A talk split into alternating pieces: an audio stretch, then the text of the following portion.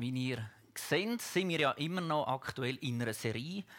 Sie neigt sich ganz, ganz langsam so ein bisschen am Ende zu. Ihr seht von diesen acht Feldchen da haben wir doch schon ein paar Themen miteinander angeschaut. Und mich nimmt mal Wunder, bringen wir heute Morgen all die sechs Themen, die wir schon hatten, zusammen. Vielleicht, wir könnten es noch ein bisschen schwieriger machen, der Reihe nach, das wäre noch spannender weil es ja auch nicht gemäß einem Büchlein ist. Also all die, die jetzt denken, haha, ich habe mein Büchlein dabei, ich weiß es, die Reihenfolge, es ist nicht ganz so einfach. Mit was haben wir angefangen, die Serie? Am September, der allererste Sonntag im September sind wir gestartet. Wer weiß das noch, mit was wir gestartet haben? Er, genau. Er ist der erste Begriff, wo wir losgelegt haben in die Serie. Der zweite Begriff nach er war genau Nächstenliebe.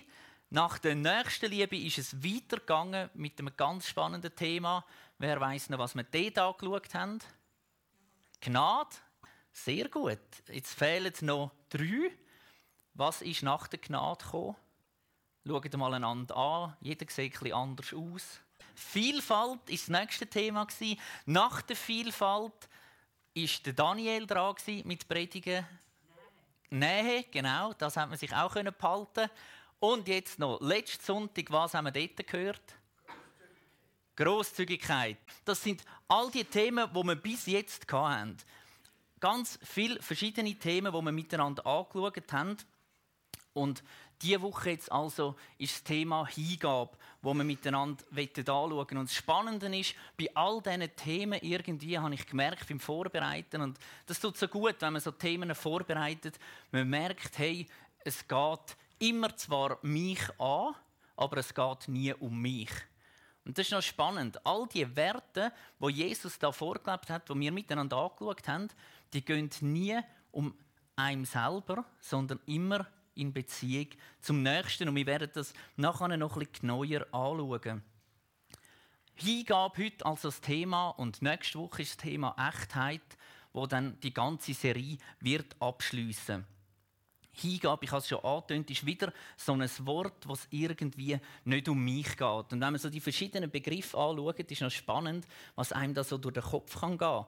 Da denkt man zum Beispiel Nächstenliebe.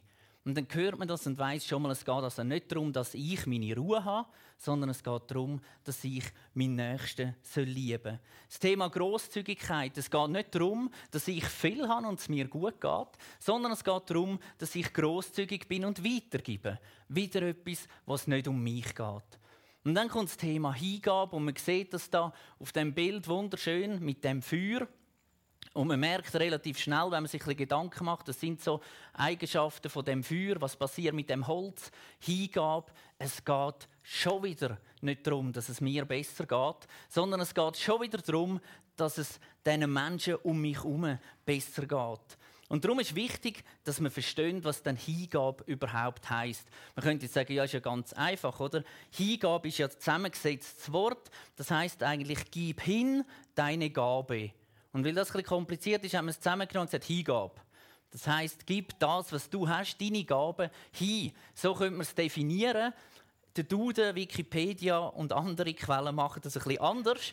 Die definieren das folgendermaßen: Unter Hingabe versteht man den von rückhaltloser innerer Beteiligung geprägten Einsatz eines Menschen für eine Angelegenheit oder eine Person, die für den Betreffenden von höchstem persönlichem Wert ist. Ich lese es euch nochmal vor. Unter Hingabe versteht man den von rückhaltloser innerer Beteiligung geprägten Einsatz eines Menschen für eine Angelegenheit oder eine Person, die für den Betreffenden von höchstem persönlichem Wert ist. Das drückt es eigentlich schon ganz einfach aus. Hingabe heißt, ich tue mich ohne irgendetwas für mich zu behalten einsetzen für eine andere Person oder Sache und dann ganz wichtig, wo der Person wichtig ist. Ich setze mich nicht ein für etwas, wo mir wichtig ist, um diese Person zu überzeugen, sondern ich setze mich für die Person ein und unterstütze die in ihrer Sache. Es gibt auch noch so synonym andere Wörter für Hingabe und da habe ich gemerkt, die kann man so ein wie negativ anschauen oder positiv. Vielleicht eher so ein negativ behaftet wären die Ausdrücke für Entsagen, Aufgeben, Weggabe, Opferung, Bescheidenheit, Demut, alles Wörter, wo irgendwo mit Hingabe zu tun haben. Aber es gibt auch die, die viel positiver tönen, vielleicht auf den ersten Blick. Leidenschaft, Passion, Anteilnahme und nicht zuletzt Liebe. Und ich glaube, das ist das Zentrale, bevor wir überhaupt über Hingabe reden, bevor wir über Hingabe reden, innerhalb der Gemeinde, außerhalb, im irgendwo Zusammenhang mit Jesus.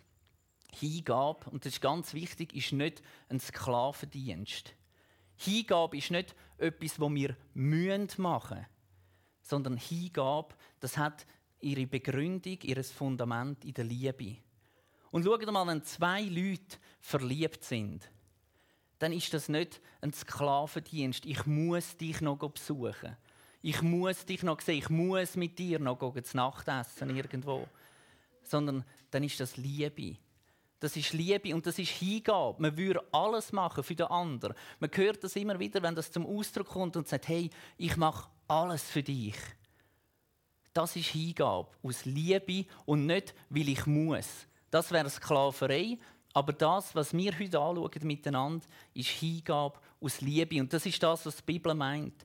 Wenn Jesus sagt, folgt mir nach, nehmt euer Kreuz auf euch, dann sagt er nicht, ich will das, damit ihr seht, wie schwer das ist.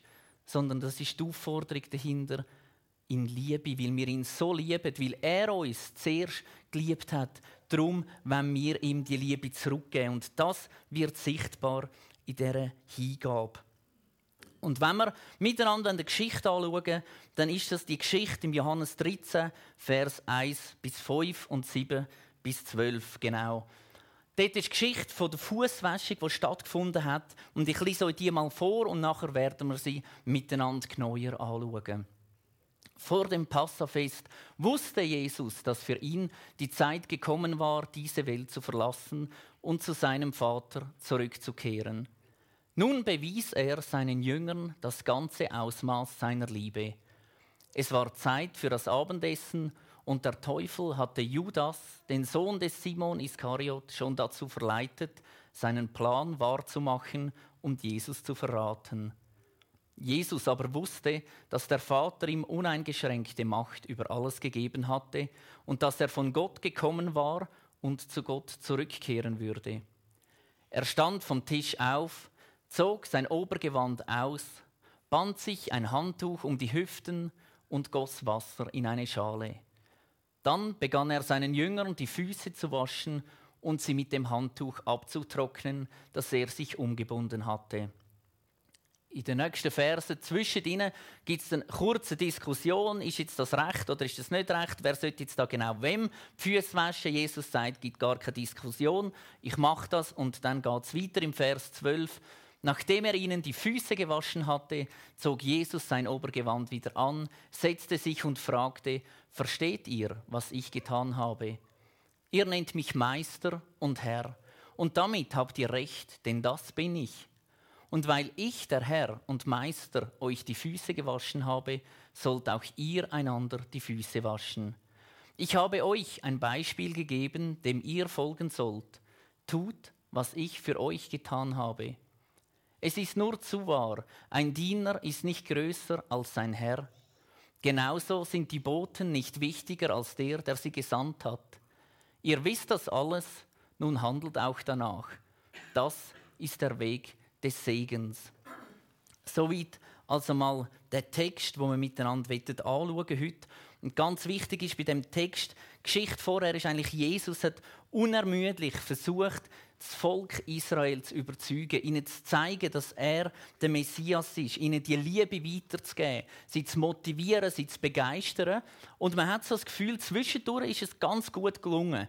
So beim Einzug in Jerusalem haben ihm die Leute zugejubelt und alles. Und kurz darauf ist schon wieder alles vorbei gewesen. Und es ist so wie der Punkt gekommen, wo Jesus gewusst hat, wir haben das im ersten Vers gelesen, er, er geht wieder zurück zu Gott und er gewusst, meine Zeit ist jetzt vorbei und dann ist es wie, Jesus schart nochmal die Leute um sich, wo ihm am nächsten sind, die mit denen, wo er am meisten unterwegs war und sagt, hey, mit euch zusammen, euch will jetzt noch mal etwas mitgeben, damit ihr nachher weitermachen könnt. Und das ist die erste Frage, die ich euch heute mitgeben möchte, heute Morgen.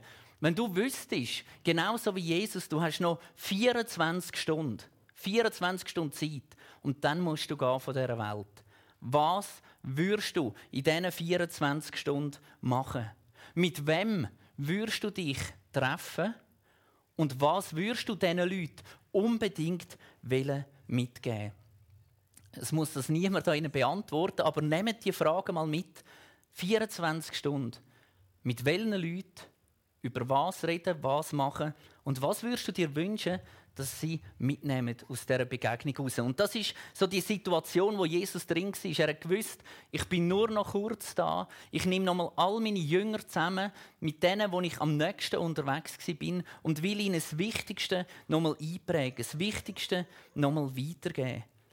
Die Frage, die sich gestellt hat, ist ganz klar Was passiert mit dem Volk Israel, wenn sie Jesus nicht aufnehmen wollen, wenn sie ihn verweigern? Was passiert mit denen? Was passiert mit dem ganzen Heilsplan, mit der ganzen Geschichte, wo Gott parat hat? Und bevor nachher in der Bibel geschrieben ist von Leiden, von Tod, von Sterben und Auferstehung, bevor das alles geschrieben steht, steht etwas geschrieben in dieser Geschichte, wo nochmal ganz konkret aufzeigt, was ist Jesus, wie ist Jesus und das so verdichtet in die Gegenwart bringt für die Jünger, dass sie merken, hey, das ist jetzt schon. Das ist nicht irgendwann im Himmel, sondern das ist jetzt schon parat. Ganz wichtig ist auch zu wissen, dass das Zeichen der Fußwäschung, das im Normalfall der Dienst vom Sklaven. Der, der zuunterst unten war, in der Hierarchie von allen Sklaven, der unterste, ich weiß nicht, vielleicht gibt es das Wort, irgendwie der Untersklav oder so etwas, das war der, der diesen Dienst hat machen Ganz wichtig, der hat ihn müssen machen. Das war nicht mit Liebe, sondern der war dazu verdonnert, verurteilt, um das zu machen. Und Jesus nimmt das wie auf und sagt, hey, ich mache das. Ich mache das nicht, weil ich muss, und das ist jetzt wieder der große Unterschied. Er macht das nicht, weil er es müsste, weil er der Unterste ist von allen, sondern er macht es aus Liebe. Und es ist wie ein Zeichen, wo er sagt: Hey, das, was jetzt dann kommt, liebe Leute, liebe Jünger, ich muss ans Kreuz, ich werde sterben, aber das ist nicht weil der Teufel das so entschieden hat und mich dazu versklavt hat, sondern es ist aus Liebe, weil ich das freiwillig mache für euch und für jeden Mensch. Und das kommt da zum Ausdruck, dass Jesus sagt, ich tue euch freiwillig den Dienst vom Fußwaschen an. Das, was eigentlich der unterste Sklave, der verurteilt wird, macht. Und ich mache das freiwillig, um euch zu zeigen, ich entscheide, was das ich mache und was das ich nicht mache. Es ist nicht eine fremde Macht oder etwas anderes, wo mir etwas aufzwingt. Das ist das, was er in dem Beispiel, in dieser Geschichte der Jünger weitergeben will. Und genauso wie beim Abendmahl nichts soll zwischen ihnen stehen, wenn sie das Mal einnehmen, genauso gibt er ihnen da ein Beispiel und sagt: Hey, wir tun untereinander uns gegenseitig die Füße waschen. Nicht, weil wir mühen, sondern aus Liebe. Ein Akt vom Miteinander vorwärts gehen und zeigt irgendwo auch auf, wie dass er sein Reich bauen will. Und im ersten Vers lesen wir, vor dem Passafest wusste Jesus, dass für ihn die Zeit gekommen war, diese Welt zu verlassen und zu seinem Vater zurückzukehren. Nun bewies er seinen Jüngern das ganze Ausmaß seiner Liebe. Und es ist so schön zu sehen, er hat gewusst, von wo er kommt und er hat gewusst, woher das er geht. Und ich glaube, das hat extrem viel damit zu tun, mit dieser Hingabe aus Liebe. Wissen wir, von wo wir kommen? Wissen wir, wer wir sind? Und wissen wir, woher das wir gehen? Und wenn wir diese drei Sachen wissen, von wo wir kommen, wer wir sind und woher das wir gehen, dann hat das eine unmittelbare Auswirkung auf unser Leben. Wenn wir wissen, dass wir nicht von dieser Welt sind, wenn wir wissen, dass wir in uns den Schöpfer von dieser Welt haben und wenn wir wissen, dass wir irgendwann wieder zu ihm hergehen, dann hebt uns automatisch nicht mehr so viel auf dieser Welt. Weil wir sind nicht von da, wir werden nicht da bleiben und wir haben jemanden in uns, der nicht an diese Welt gebunden ist. Und das ist wichtig, dass wir das wissen, dass die Identität geklärt ist. Denn das ganze Jünger sein, alle Dienste, die sie da haben und ihr ganzes Leben, das hat Grundlage auf dem ersten Vers. Sie haben gewusst, wer sie sind.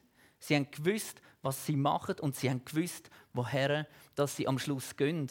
Und Jesus sagt, als er die Jünger beruft, sagt, folgt mir nach. Und dann lesen wir manchmal in der Bibel, sie sind die Seinen worden. Das heißt nichts anderes, als sie haben gewusst, wer sie sind. Sie haben gewusst, was sie machen. Und sie haben gewusst, wo sie hergehen. Und besonders der letzte Punkt, sie haben gewusst, wo sie hergehen. Viele von denen, die berufen worden sind, die ihr Leben hingegeben haben, sind gestorben, sind gefoltert worden, sind umgebracht worden auf grausame Art und Weise aber sie haben gewusst, wo sie hergehen. Und darum haben sie an dem können festheben, an dieser Liebe, die in ihnen war. Man könnte auch sagen, sie sind eigentlich noch in dieser Welt gewesen, aber schon nicht mehr von dieser Welt. Und das zeigt sich sehr schön, nur ein paar Kapitel später nachher, wie sie von der Welt wieder völlig eingenommen werden, wie sie zerstreut werden, wo Jesus verhaftet wird, wie sie ihn verleugnen, wie sie davor rennen, wie sie Angst haben. Sie sind immer noch in dieser Welt. Sie sind nicht einfach heilig auserkoren und es tut ihnen nichts mehr an. Aber sie haben gewusst, was ihre Identität ist und das hat ihnen geholfen, nachher wieder zurückzukommen auf den Weg und unterwegs zu sein für Jesus.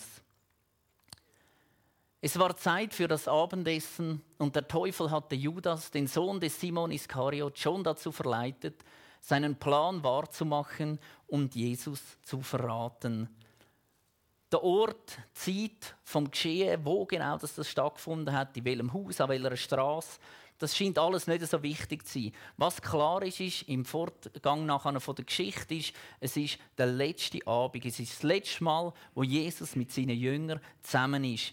Er liegt dort am Tisch, so wie das zur damaligen Zeit ganz normal war. Und 24 Stunden später liegt er im Grab. Es sind 24 Stunden dazwischen und er ist nochmal zusammen mit seinen Jüngern. Und in dem Vers lesen wir, der Teufel hat am Judas oder hat der Judas dazu verleitet, Jesus zu verraten.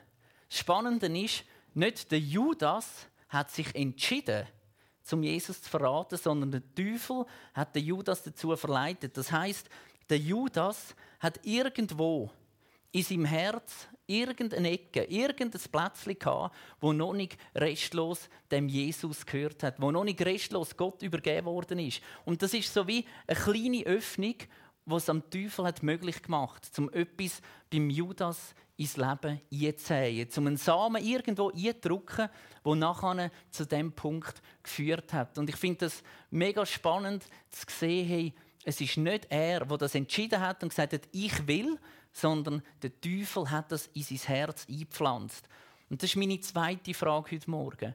Wenn wir von Hingabe reden, von Liebe reden, sind wir parat, bedingungslos, ohne irgendwelche Rückbehalt, alles Jesus herzugeben? Oder hat es irgendwo in unserem Leben, vielleicht sind das die Finanzen, vielleicht ist das Zeit, vielleicht ist das sonst irgendetwas, wo wir in unserem Leben zurückbehalten, wo wir denken, das gehört jetzt noch ein bisschen mir. Und wenn ich das lese, macht mir das ehrlich gesagt ein bisschen Angst. Es gibt auch in meinem Leben immer wieder Sachen, wo ich denke, ja, also da will ich jetzt auch noch etwas für mich, so in meinem Gärtli. Früher, als ich noch ganz ein kleines Kind war, da haben wir einen Garten gehabt, daheim einen grossen, hat es immer so ein Gärtli gegeben, wo mir gehört hat. Dort durfte ich dürfen, äh, ja, wie das amig ausgesehen hat dort drin. Aber was mir in den Sinn kam, beim Vorbereiten, ich glaube, dort drin hat es mehr Unkraut gehabt, wie im Garten von meinem Vater. Und wie das Bild mitzunehmen und zu sagen, hey, wenn ich für mich irgendetwas noch behalten ein Gärtchen für mich noch habe, da wuchert es Unkraut. Das ist einfach so. Und bei meinem Vater im Garten, dort hat es kein Unkraut. Dort sind die guten Früchte. Und wie das Bild mitzunehmen und zu sagen, hey, ich will mein ganzes Leben hingeben, weil ich weiß, wenn ich für mich irgendetwas üben will, da wird früher oder später Unkraut drin wachsen und zu finden sein. Der Judas hat sich also da irgendwie nicht ganz Jesus hingewendet. Und die Geschichte geht weiter. Jesus aber wusste, dass der Vater ihm uneingeschränkte Macht über alles gegeben hatte und dass er von Gott gekommen war und zu Gott zurückkehren würde. Es ist eigentlich nochmal eine Beschreibung vom ersten Teil, vom ersten Vers. Aber ganz spannend in dem Sinne ist, Jesus hat gewusst, er hat uneingeschränkte Macht über alles, was es irgendwo gibt auf der Welt. Gott hat ihm die uneingeschränkte Macht gegeben über alles. Es hat nichts gegeben, wo er nicht die Möglichkeit hatte, um diesen Weg irgendwie anders zu gehen, um dem irgendwo auszuweichen. Aber er hat es auf sich genommen. Er hat es auf sich genommen in Liebe, weil er gewusst hat, dass wir Menschen das brauchen. Und das Spannende in dem Vers ist, dass eigentlich genau in dem Ausliefern wo wir würden aus menschlicher Sicht sagen, das ist das Ende. Also er ist ausgeliefert worden an Judas, der ihn verraten hat. Er ist ausgeliefert worden an die, die ihn nachher entführt haben, mitgenommen ins Gefängnis. Er ist ausgeliefert worden an die, die ihn gefoltert haben und an die, die ihn gekreuzigt haben. Und in dieser Auslieferung inne ist die größte Macht nachher drin. Er ist ausgeliefert den Menschen und gleichzeitig mit einer Macht ausgerüstet worden von Gott, wo über allem gestanden hat. Und die zwei verschiedenen Bilder, das Ausgeliefertsein und das Macht über allem, zeigt wieder, wie groß das seine Liebe und Hingabe war. Er hat alles können verhindern und er hat alles auf sich genommen aus Liebe. Er hat gewusst, ihm steht alle Macht zu im Himmel und auf Erde, aber er hat sich für dich für mich und für uns entschieden. Jesus ist also aufgestanden und es steht, er stand vom Tisch auf, zog sein Obergewand aus, band sich ein Handtuch um die Hüften und goss Wasser in eine Schale. Dann begann er seinen Jüngern die Füße zu waschen und sie mit dem Handtuch abzutrocknen, das er sich umgebunden hatte. Das ist wieder so ein schönes Bild. Und ich habe mich gefragt, was ist echt der Jünger durch den Kopf gegangen? Die sind ja auch dort und die haben gesehen, jetzt, jetzt fängt er an, der zieht sich ab. Was hat er denn vor? Wir sind doch da am Essen. Er bindet sich ein Tuch um die Hüfte, er tut Wasser in eine Schale, dann hat es vielleicht der eine schon ein bisschen angefangen und die denkt, oh, was will jetzt der da machen? Das kann doch gar nicht sein, das sollte doch der nicht, das darf doch der nicht. Ich bin doch eigentlich, wenn schon der. Und das ist das, was nachher diskutiert wird von diesen Jüngern, die sagen, das geht doch nicht, wir sind doch die Niedrigen und nicht du und wir sollten doch dir und hör auf. Und das ist so eine schöne Geschichte, die passt so gut zu uns Schweizer. Wir haben nämlich grausam Mühe mit zwei Sachen und wir Schweizer sind Spezialisten in dem. Das eine ist auf die Knie gehen und einem anderen die Füße zu waschen. Das widerstrebt uns. Das widerstrebt, ich sage jetzt mal, vielleicht nicht jedem, aber 99 Prozent wahrscheinlich von den Schweizer widerstrebt das, um sich in Dreck nündeln und jemand anderem die Füße zu waschen. Und das andere, und das ist auch spannend, wo uns genauso widerstrebt, ist, dass jemand anders uns das machen würde. Das mögen wir auch gar nicht haben. Ich kenne ganz viele Leute, die wollen überhaupt nicht, dass jemand einem hilft. Das, die können das nicht annehmen, die wollen das nicht, das passt ihnen nicht. Mir soll niemand helfen, ich helfe mir selber.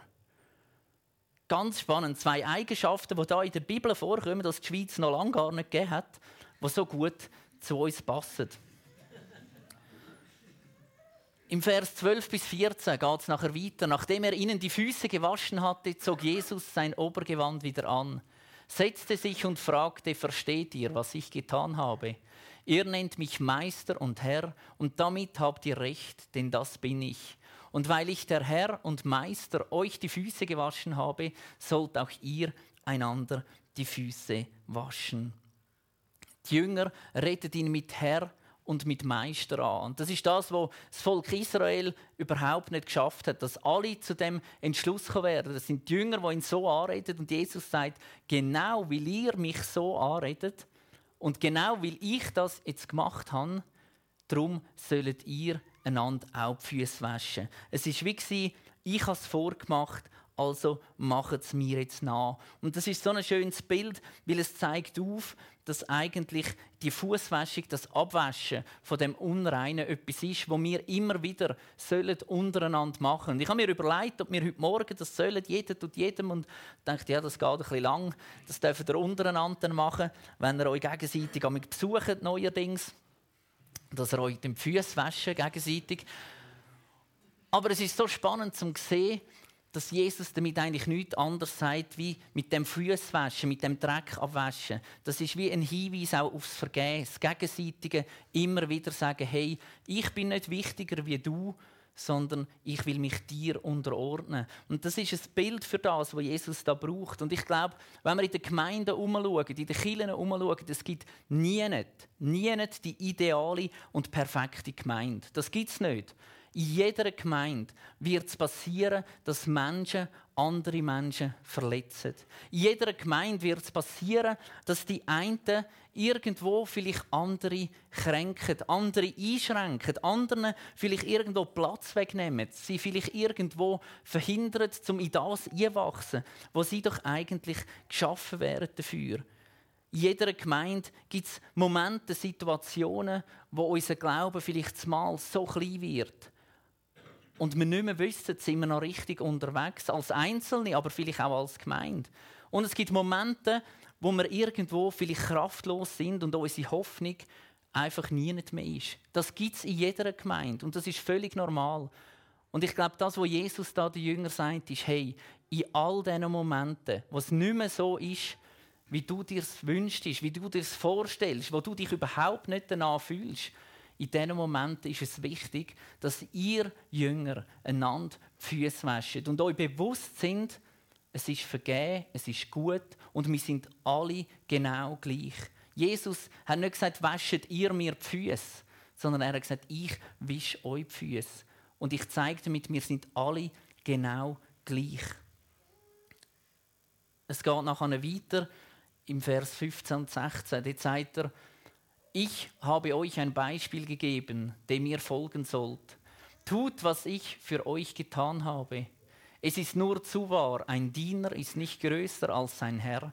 Genauso sind die Boten nicht wichtiger als der, der sie gesandt hat. Ein Vorbild, wo uns Jesus gegeben hat. Und es ist so schön, es hat zwei Aufforderungen in dem Vorbild inne. Und das lassen wir da in dem Vers, was heißt, ein Diener ist nicht größer als sein Herr. Genauso sind die Boten nicht wichtiger als der, der sie gesandt hat. Zur damaligen Zeit, zur damaligen Kultur, ist das eine Regel die extrem wichtig war. Wenn man nämlich irgendwo etwas ausrichten wollte, dann hat zum Beispiel der König oder irgendein Besitzer von einem, von einem Gut hat jemand geschickt, einen Boten, und hat gesagt, gang du das denen ausrichten. Und jeder, der das gehört hat, hat gewusst, der, der kommt, der ist genau gleichgesetzt wie dem, wo das gehört. Das ist sozusagen wie eine Kopie vom König, wo jetzt daher gekommen ist und der sagt, was gilt und was nicht gilt. Und das ist ganz wichtig und es beinhaltet wie zwei Punkte, die für uns, glaube ich, als Christen extrem wichtig sind. Der erste Punkt ist, wenn wir so einen Gesandten sind, so einen Boten sind von Gott, dann sind wir genau gleich wichtig wie er. Wir lesen das in der Bibel, wir können genau die gleichen Sachen wie Jesus. Es ist nicht, er kann es und wir nicht. Sondern wenn wir mit ihm sind und er in uns lebt, dann werden wir das Gleiche können tun. Das ist die erste Botschaft.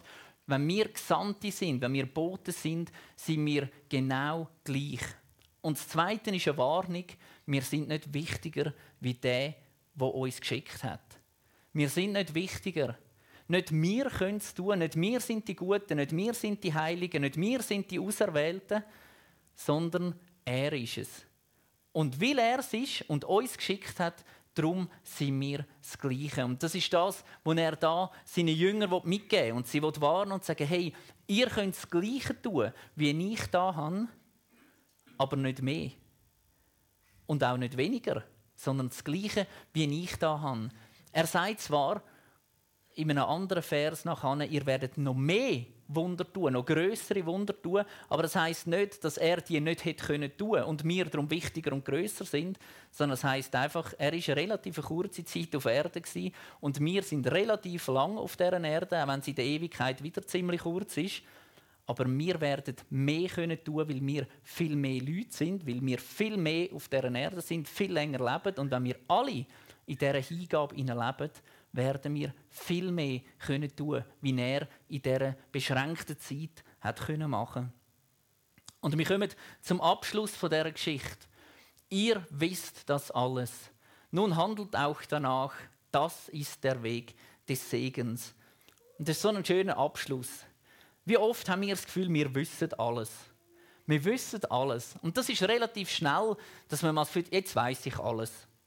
Das Gefühl hat manchmal schon ein Kind, 5, 6, das sagt, das weiß ich alles. Ich muss nichts mehr wissen, ich muss nicht mit der Schule, ich weiß alles. Und dann der zweite Punkt, nun handelt auch danach. Wie schwer ist das? Alles zu wissen und auch so zu handeln. Und Jesus verknüpft es und sagt, das ist der Weg vom Sagen. Wenn ihr alles wisst und alles so macht, dann ist das der Weg vom Sagen. Nicht einfach nur das Wissen ist das Sagen, sondern das, wenn ihr danach handelt. Und ich glaube, eine echte Gemeinde, eine echte Kirche kann nur dann leben und ihre Sendung erfüllen, wenn der Sinn von Jesus das Zusammenleben bestimmt. Der Sinn von Jesus, die Hingabe, wo wir da gesehen haben bei ihm. Hingabe heißt also zum einen Leben als lebendiges Opfer. Es geht nicht um mich, es geht um Mitmenschen. Es heißt aber auch, in dieser ersten Liebe zu stehen, an Jesus festzuheben, zu wissen, dass er der ist, der uns gesendet hat. Es heißt, Treue zu Jesus zu behalten und den Dienst als Lebensstil zu pflegen. Es ist nicht ein Müssen, sondern aus Liebe heraus. Leute, die miteinander unterwegs sind, ich nehme das Bild nochmal auf vom Verliebtsein, die sagen nicht einfach, jetzt bin ich fünf Jahre verliebt. Und das ist okay, fünf Jahre habe ich dich jetzt gern und in dieser Zeit gebe ich mich dir hin und nachher ist dann das wieder gewesen. Sondern wir sind verliebt, wir sind miteinander unterwegs als Lebensstil. Jeden Tag ist es eine Entscheidung, auch immer wieder zu sagen, ich gebe mich ganz neu hin. Und zuletzt, Hingabe heisst, einen sozialen Auftrag wahrzunehmen. Hingabe heisst nicht einfach, wir untereinander haben uns alle gern und waschen uns die Füße, sondern Hingabe heisst, wir gehen raus zu den Menschen, die es eben nicht so gut haben wie wir. Zu den Menschen, die allein sind, zu den Menschen, die Nöte haben, zu den Menschen, die krank sind, zu den Menschen, die Hilfe brauchen. Und wir kommen nicht und sagen, mir geht so gut, ich will dir helfen, sondern wir kommen und sagen, darf ich deine Füße waschen? Wir knündeln zu diesen Menschen her und wir dienen ihnen, weil wir wissen, dass Gott Freude hat an dem. Dass er ein Gott ist, der dient und wo alle Menschen auf die gleiche Stufe stellt. Und im Galater 6, 1 bis 3 ist das nochmal zusammengefasst. Dort steht, liebe Freunde, wenn ein Mensch einer Sünde erlegen ist, dann solltet ihr, deren Leben vom Geist Gottes bestimmt ist, diesem Mensch liebevoll und in aller Demut helfen, wieder auf den rechten Weg zurückzufinden. Und pass auf, dass du nicht in dieselbe Gefahr gerätst. Helft euch gegenseitig bei euren Schwierigkeiten und Problemen. So erfüllt ihr das Gesetz, das wir von Christus haben. Wer sich für wichtiger hält als die anderen, betrügt sich selbst.